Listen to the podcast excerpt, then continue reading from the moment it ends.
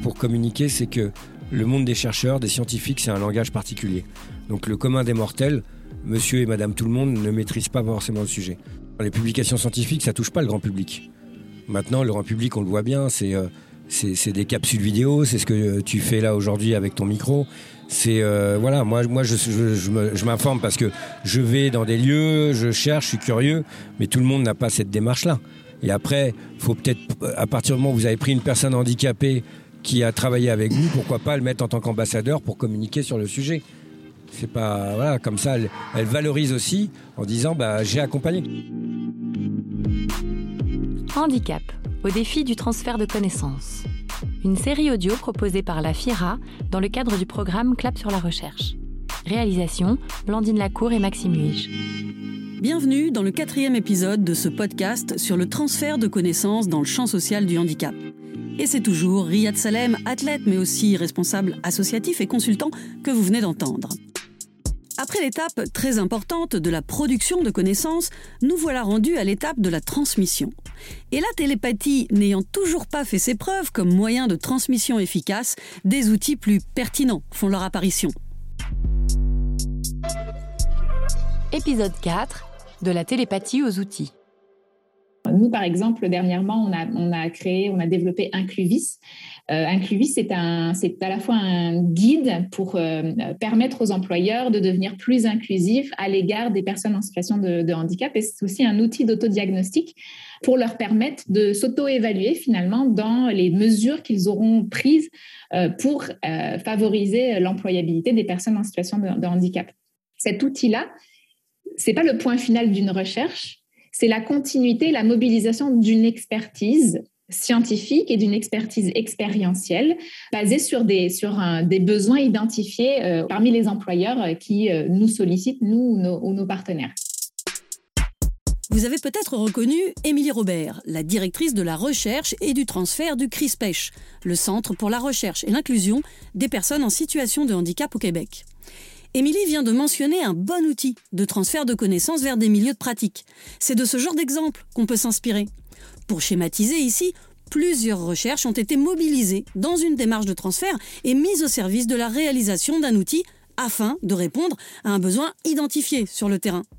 Dans ce cas-là, l'outil c'était un guide, mais on peut avoir des supports bien différents. Voyons un autre exemple, une production issue cette fois-ci directement d'une recherche menée en collaboration avec le CRISPECH.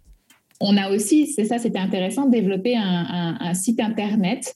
Euh, donc l'objectif de la recherche, qui était une recherche extrêmement très participative, l'objectif c'était que euh, les conseillers en emploi soient mieux outillés, mieux sensibilisés à la réalité des personnes en situation de handicap issues des Premières Nations dans le secteur de l'emploi.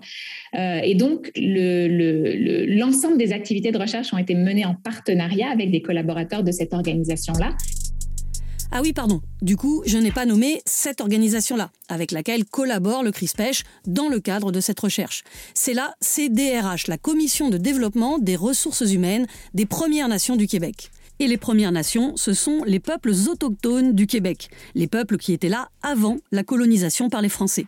Et bien sûr, il y a des besoins spécifiques qui concernent les personnes handicapées issues de ces peuples et le contenu du site développé également en partenariat avec des outils différents euh, de, vulgarisation, des modules de formation pour les conseillers euh, en emploi euh, et également ce site internet, il est disponible à, l'ensemble de la communauté, au public. Donc, il est construit avec un public cible en tête et avec et en collaboration avec les utilisateurs potentiels, mais il est également disponible à l'ensemble de, du public. Donc, on, fait d'une pierre deux coups aussi euh, à, réfléchir des, produits, des outils de transfert de connaissances qui vont être utilisables par plusieurs euh, publics différents.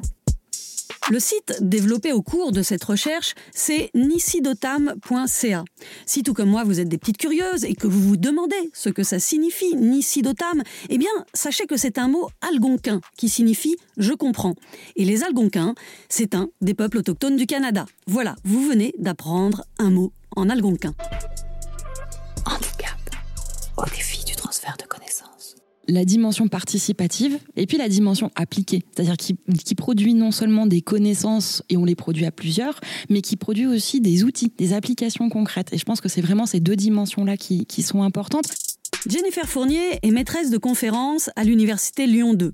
La recherche participative à laquelle elle fait référence tout au long de ce podcast s'appelle Mes Amours. On a travaillé avec des personnes adultes euh, qui ont une déficience intellectuelle euh, sur la production d'outils de formation sur l'intimité et la sexualité pour que ces personnes-là deviennent co-formatrices et donc puissent intervenir auprès de leur père sur ces thématiques d'intimité et de sexualité. Et, sur la, coproduction d'outils, euh, ça me semble indispensable que les personnes concernées soient associées. Là, typiquement, c'est parce que on a travailler avec elles et en leur laissant la parole euh, que on a eu des idées d'outils qu'on n'aurait jamais eu euh, sans elles. La production d'outils qui vont permettre de transformer des résultats de recherche appliqués en actions sur le terrain, c'est une étape essentielle du processus de transfert de connaissances. Et cette étape ne va pas se faire toute seule, ni par télépathie ou par l'opération du Saint-Esprit, parce que le transfert de connaissances relève bien plus de la science que de la croyance. Et ce n'est pas Philippe Chervin, le secrétaire général de la FIRA, Fondation internationale de recherche appliquée sur le handicap, qui va me contredire. Trouver des outils ou des méthodes pour faciliter le partage, ça fait plus de dix ans que la FIRA s'y attelle. Nous, au niveau de la FIRA, dans une démarche pragmatique, euh, on a essayé de penser quel va être le vecteur qui va permettre ce transfert vers les acteurs de terrain. Parce que si à l'issue de la recherche, vous restez sur des publications qui sont très normées euh, scientifiquement, c'est très très difficile que des acteurs non scientifiques en fait s'emparent du contenu de ces publications qui sont pas adaptées. Donc euh, euh, dans notre démarche, il y a vraiment la volonté à l'issue de la recherche de produire ce qu'on appelle les supports d'application au début, moi je trouvais ça bizarre le terme support d'application. Mais en vrai, c'est assez parlant. Le support, c'est un moyen, comme un plateau pour transporter des connaissances en vue de leur application. C'est vraiment l'idée du lien entre les résultats de recherche et les utilisateurs. C'est plutôt bien trouvé.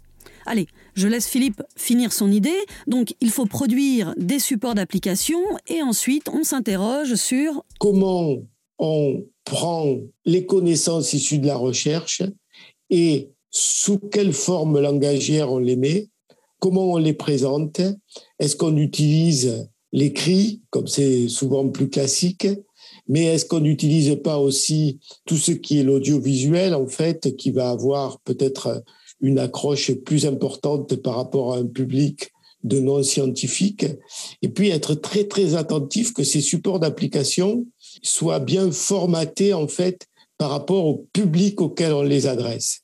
Parce que quand on parle de transfert de connaissances vers les acteurs de terrain, parfois, on va avoir des connaissances qui s'adressent directement aux personnes handicapées et à leurs familles. Parfois, on va avoir des connaissances qui s'adressent plus à des professionnels. Et parfois, on va avoir des connaissances qui vont peut-être plus influencer euh, les politiques publiques sur le handicap. Et là, on va s'adresser plus aux responsables associatifs, aux directeurs des établissements et des services médico-sociaux. Et on va s'adresser aussi aux décideurs politiques, à des hauts fonctionnaires qui sont là aussi pour préparer euh, des politiques publiques. Ces publics, ça va être notre cible. Et dans le champ du handicap, on s'aperçoit en fait que les recherches qu'on soutient sont quand même euh, très diverses et très variées. Ce que dit Philippe, là, c'est deux choses hyper importantes vu le champ de recherche qui nous intéresse. D'abord qu'il va falloir à chaque fois réfléchir à adapter les supports en fonction de la thématique de recherche, mais aussi réfléchir à adapter ces supports en fonction du public visé parce qu'un outil va rarement convenir à tout le monde. Regardez ce podcast. Il pourrait intéresser des associations, des professionnels, des personnes handicapées, des institutions, mais aussi le grand public. Eh bien, il faudrait presque que je réalise cinq ou six podcasts différents en fonction de ces cibles. D'ailleurs, le podcast, ou balado comme ils disent au Québec, c'est un bon outil de transfert de connaissances. On peut tout à fait imaginer des supports d'application sous forme de podcast support d'application ou outil ou livrable ou produit de la recherche. Il y a plein de termes, parce qu'il y a plein de nuances, évidemment. Et cette variété des mots reflète parfaitement toutes les subtilités de ces supports. on a souvent tendance à parler en termes de, justement production tangible. C'est une bonne façon de faire du transfert de connaissances, mais c'est pas la seule. Le, réseautage, le maillage, la participation au projet de recherche, c'est aussi un excellent outil, une excellente stratégie de transfert de connaissances, voire euh, la meilleure. Alors là, je mettrais bien une légère nuance. Oui, réseauter, c'est un élément qui favorise le transfert de connaissances. Émilie parle de stratégie et elle a bien raison. Mais je me dis que pour réseauter, faut quand même avoir de bons outils affilés à son réseau. Faire du lien, parler, échanger, c'est essentiel, mais ce sera d'autant plus efficace qu'on aura produit des supports qui soutiennent et accompagnent notre démarche de réseautage. Les outils, ça nous permet d'avoir de mettre un point final à une recherche, par exemple, en disant, ben voilà, notre recherche a permis de produire cette ce livre a cet outil. Alors, ça peut être un guide, ça peut être un site internet, ça peut être même une, activité euh, euh, dans laquelle on fait participer euh, un public ou des, utilisateurs potentiels. ça peut prendre différentes formes. C'est intéressant ça. Rappelez-vous les épisodes précédents. Parfois, une recherche aboutit à une solution clé en main. Par exemple, un médicament. C'est simple, entre guillemets. Dans le champ social, les résultats sont parfois moins concrets. Les outils pour transmettre des connaissances peuvent prendre des formes différentes et complexes. Ça peut être des supports numériques, mais ça peut être aussi des recommandations, des ateliers ou d'autres types d'activités ou d'accompagnement humain. Il y a aussi une petite étape de sélection au cours de laquelle on va se demander quelle information on veut partager.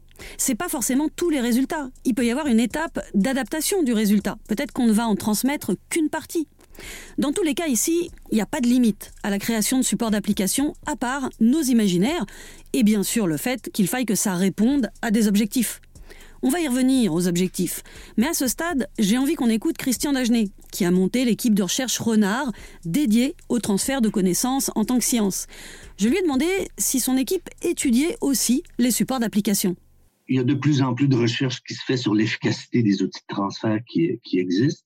On a fait des revues systématiques comme ça sur l'efficacité des infographies pour transmettre des résultats de recherche, l'efficacité des ateliers délibératifs, l'efficacité des notes de politique pour influencer euh, les, décideurs. Et bref, on, fait des revues systématiques comme ça parce qu'il existe un corpus de connaissances maintenant. Il y a des études qui ont été produites pour mesurer l'efficacité de ces stratégies, de ces, activités-là de transfert de connaissances. Et on a de plus en plus d'informations qui nous permettent aujourd'hui de connaître assez bien quelles sont les conditions nécessaires à l'utilisation de la recherche et quels sont les facteurs qui vont favoriser l'utilisation et quels sont les facteurs qui vont entraver l'utilisation. Il n'y a pas de solution toute faite, ni d'outil idéal, mais l'équipe Renard analyse avantages et inconvénients des supports existants. Un rapport de 350 pages, par exemple, ça ne sera pas accessible à tout le monde, voire complètement inaccessible pour certains. Et c'est cette accessibilité des différents vecteurs que l'équipe Renard étudie. Et là d'ailleurs, c'est marrant, mais Christian est parti sur un truc auquel j'aurais pas forcément pensé. Par exemple, l'opinion des utilisateurs potentiels face à l'utilité de la recherche. Ça, c'est un, un des facteurs déterminants. Si dans un milieu, on pense que la recherche, c'est du travail qui se fait dans une espèce de tour d'ivoire de, chercheurs euh, de qui on comprend pas, euh, on comprend rien de ce qu'ils racontent, euh, et, et, que ça peut pas être utile à, à, améliorer nos pratiques ou notre prise de décision, ben on a peu de chance de, de, de procéder à un transfert. Dans une organisation, s'il n'y a pas une culture d'ouverture face à la recherche, il y a peu de chances qu'on trouve preneur dans cette organisation-là. Si notre stratégie de transfert ne tient pas compte des caractéristiques des utilisateurs potentiels, ben, on risque de ne pas trouver preneur non plus. Si notre stratégie n'est pas adaptée, si on n'a pas adopté un, un, vocabulaire approprié pour le public qu'on a ciblé, si on leur parle dans une présentation de 20 minutes, on leur parle pendant 15 minutes de méthodologie puis de méthodes d'analyse et de statistiques, ben, euh, on risque de ne pas les intéresser et de ne pas trouver preneur. Si j'ai bien compris, ça veut dire qu'avant même de créer un outil, il faut se poser la question de comment on est perçu par les destinataires et prendre ça en compte. Je vous avais prévenu, c'est complexe, le transfert de connaissances dans le champ social. Ça demande un peu de taf. Enfin, l'autre caractéristique importante, c'est les caractéristiques du chercheur qui euh, doit être ouvert à la collaboration, qui doit euh, qui doit avoir les habiletés nécessaires pour transformer ses résultats de recherche. Et ça, ben, les chercheurs ne sont pas formés pour ça. Les chercheurs sont formés pour s'adresser à leur père. Moi, je dis toujours, quand je donne des formations, il faut que vous appreniez à vous adresser à vos mères. En fait, c'est une boutade, mais, mais qui illustre bien, en fait, le, défi qu'on a relevé quand euh, je, me, souviens quand je faisais mon doctorat, puis j'essayais d'expliquer aux membres de ma famille sur quoi je travaillais. Euh, ben, j'ai dû travailler fort pour, pour qu'ils comprennent l'utilité de ce que je faisais, puis du, du, processus que je devais suivre pour arriver à ça. et c'est compliqué. Là, je compatis. J'ai jamais réussi à expliquer à ma mère ce que j'étais en train de faire. En même temps, je crois que c'est parce que ça l'intéresse pas trop. Dommage pour elle, parce que moi, je trouve ça passionnant. Tout à l'heure, je vous ai dit qu'on reviendrait aux objectifs des supports d'application. Et pour parler de ça, j'ai interrogé une spécialiste basée en Suisse, Geneviève Petitpierre. Elle est professeure en pédagogie spécialisée. Elle a beaucoup travaillé sur les supports, outils, livrables. Elle parle même parfois d'extrants, ce qui sort de la recherche, par opposition à intrants. Geneviève distingue quatre objectifs auxquels les supports d'application doivent répondre. Le premier objectif, c'est un objectif temporel. Ça veut dire que c'est quelque chose qui est destiné en fait à à permettre à la connaissance de passer plus rapidement euh, vers une collectivité euh, locale, vers une communauté. Les utilisateurs ne vont pas attendre euh, des années avant de pouvoir utiliser ou même avoir accès à ce savoir. Ensuite, il y a la question des destinataires, c'est-à-dire que l'idée, c'est qu'il va falloir prévoir des supports d'application qui soient accessibles au plus grand nombre. C'est-à-dire qu'on va ouvrir le, champ des destinataires de façon plus large euh, que euh, par rapport à des travaux qui seraient des travaux classiques. Geneviève m'a expliqué que ça implique de réfléchir à des formats différents en fonction de la diversité du public visé, et donc en fonction des connaissances préalables de ces personnes. Après l'objectif temporel, disons, et celui de l'accessibilité, le troisième objectif des supports d'application, c'est l'amélioration des services. Les nouvelles connaissances sont censées améliorer ce qui se fait déjà. Donc là, il y a toute cette dimension d'accompagnement justement à, l'utilisation, peut-être dans le quotidien, mais vraiment avec une pérennité finalement aussi de cette connaissance. C'est-à-dire que la personne, elle ne doit pas juste euh, se dire ah c'est intéressant, utiliser ou, s'adapter de, trois jours et puis après euh, finalement revenir à ses anciennes habitudes. Donc il y a la dimension finalement aussi de la d'une transformation qui sera une transformation durable hein, et, en profondeur de, l'action sociale vers quelque chose qui est, nouveau, qui, est, qui en principe meilleur, plus adapté, euh, plus précis, etc. Et enfin, il y a la dimension économique des supports. Et ça, c'est aussi hyper important. Les ressources qui ont été investies dans la recherche, elles peuvent avoir un effet. C'est important qu'elles aient un effet en cascade sur les pratiques. Donc, en fait, c'est un retour sur investissement. Donc, ça, c'est forcément, ça, fait partie de, de cette logique-là. Pour l'instant, en gros, les personnes qui veulent savoir si les résultats de leur recherche ont été utiles, si les outils ont fonctionné, elles doivent se débrouiller toutes seules, essayer de garder des liens avec les utilisateurs par exemple. Mais ça, c'est pas forcément évident. Très souvent, les financements de recherche s'arrêtent aux résultats. Ça, c'est, je pense, un problème qui est très important actuellement. C'est que quand on obtient finalement euh, des, des, fonds, la dernière étape qui est financée, c'est en principe l'analyse des données, la production de résultats, mais sur le plan scientifique avec une production scientifique.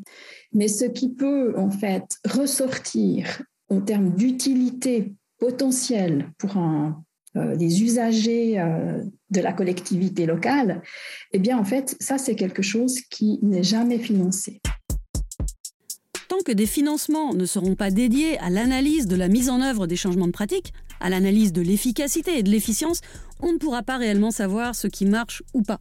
Donc, quand on réfléchit à quel support d'application produire, faut prendre en compte ces différents enjeux et trouver le bon mix pour obtenir des outils attractifs qui vont intéresser les gens et être utilisés. Geneviève m'a aussi précisé qu'elle pense qu'il n'y a pas de tendance claire qui permette de dégager des lignes directrices qui pourraient guider un accompagnement à la production de connaissances. D'une expérience de transfert à l'autre, c'est difficile de faire émerger ce qu'il y a de commun, ce qui pourrait nourrir une sorte de savoir procédural pour la mise à disposition des connaissances. Ça reste empirique, exploratoire, m'a-t-elle dit. Ça rejoint en tout cas ce que me racontait Émilie Robert. Elle m'expliquait que, comme les processus sont plus complexes dans le champ du handicap, eh bien c'est difficile d'être prescriptif, d'avoir des données scientifiques directement utilisables et de produire des guides avec des règles à suivre. À chaque fois, il va falloir prendre du temps pour identifier les leviers d'action, convaincre, mobiliser. Cela dit, dans les projets accompagnés par le CRISPECH, ou la FIRA, Fondation internationale de recherche appliquée sur le handicap, il y a plein de bons supports d'application qui sont produits. On pourrait presque penser que c'est facile à réaliser. Mais en réalité, c'est comme dans les séries policières. Les apparences sont trompeuses. Et c'est là qu'intervient Elodie Gabriel, une des psychologues qui a collaboré à la recherche participative EPIL, dont j'ai parlé dans l'épisode précédent. Au début de la recherche, ce qui était prévu, c'est que la grille d'observation qui était utilisée pendant la recherche puisse être diffusée euh, dans les lieux de socialisation, dans les lieux de rééducation, de soins, pour euh, servir d'appui aux, aux, observations des interactions entre enfants. En fait, euh, on s'est quand même rendu compte très vite que cette grille n'était pas du tout pratique à remplir. Dans, certains, dans certaines situations, on a même aidé les parents à la remplir parce qu'elle n'était pas lisible. Enfin, même pour nous, les psychologues coordinatrices, psychologues chercheurs, L'outil mis en place dans le cadre de la recherche EPIL n'était pas convaincant et de nouveaux outils ont été pensés. C'est comme ça que la recherche a débouché sur la création de livrets illustrés utilisables facilement par les utilisateurs. Mais il a fallu que toutes les personnes impliquées interagissent, testent, réfléchissent ensemble avec d'autres au moyen le plus adapté pour ce cas précis de problématique. J'insiste là-dessus, mais il n'y a pas de recette miracle. À chaque fois, il faut se creuser un peu les méninges pour dépasser le stade du rapport de recherche. Et ça vaut le coup, car c'est vraiment la production d'un support adapté aux utilisateurs qui va légitimer la recherche. La légitimer vis-à-vis des chercheurs, du public cible, mais aussi vis-à-vis des financeurs qui de plus en plus devraient imposer la réalisation de supports d'application. Parce que concrètement, se priver de supports d'application, c'est ne pas faire connaître les résultats de recherche, et donc priver les autres d'une masse de connaissances qui pourraient être utiles. Et parfois, les chercheurs croient sincèrement qu'ils ont fait le nécessaire. Mais non. Ça me fait penser à ce que m'a raconté Muriel Mauguin de l'INSHEA, un institut qui s'intéresse aux problématiques d'enseignement et de recherche pour les personnes handicapées. L'INSHEA a une maison d'édition interne qui édite la nouvelle revue Éducation et société inclusive. Ça reste une revue euh, spécialisée et même s'il y a des, enseignants qui participent, des professionnels de terrain, en fait, c'est des contenus qui sont euh, très spécifiques. Donc on essaie depuis euh, quelques mois justement de développer à partir d'articles qui ont été publiés des petits clips où les chercheurs vont euh, expliquer les résultats de la recherche dans un format différent. En fait, je crois que l'important, c'est d'avoir de décliner des outils en fait euh, qui vont pouvoir servir euh, sur les terrains. Certains vont préférer avoir un support audio, euh, d'autres un support filmé. C'est d'essayer de toucher le plus grand nombre de personnes possible. Toujours suivre les bons conseils de Muriel. D'abord, vérifier l'accessibilité réelle de l'outil proposé et le cas échéant, adopter une autre stratégie. Parfois, vulgariser suffit à rendre accessible une connaissance. Parfois, il va falloir aller bien au-delà dans la réflexion.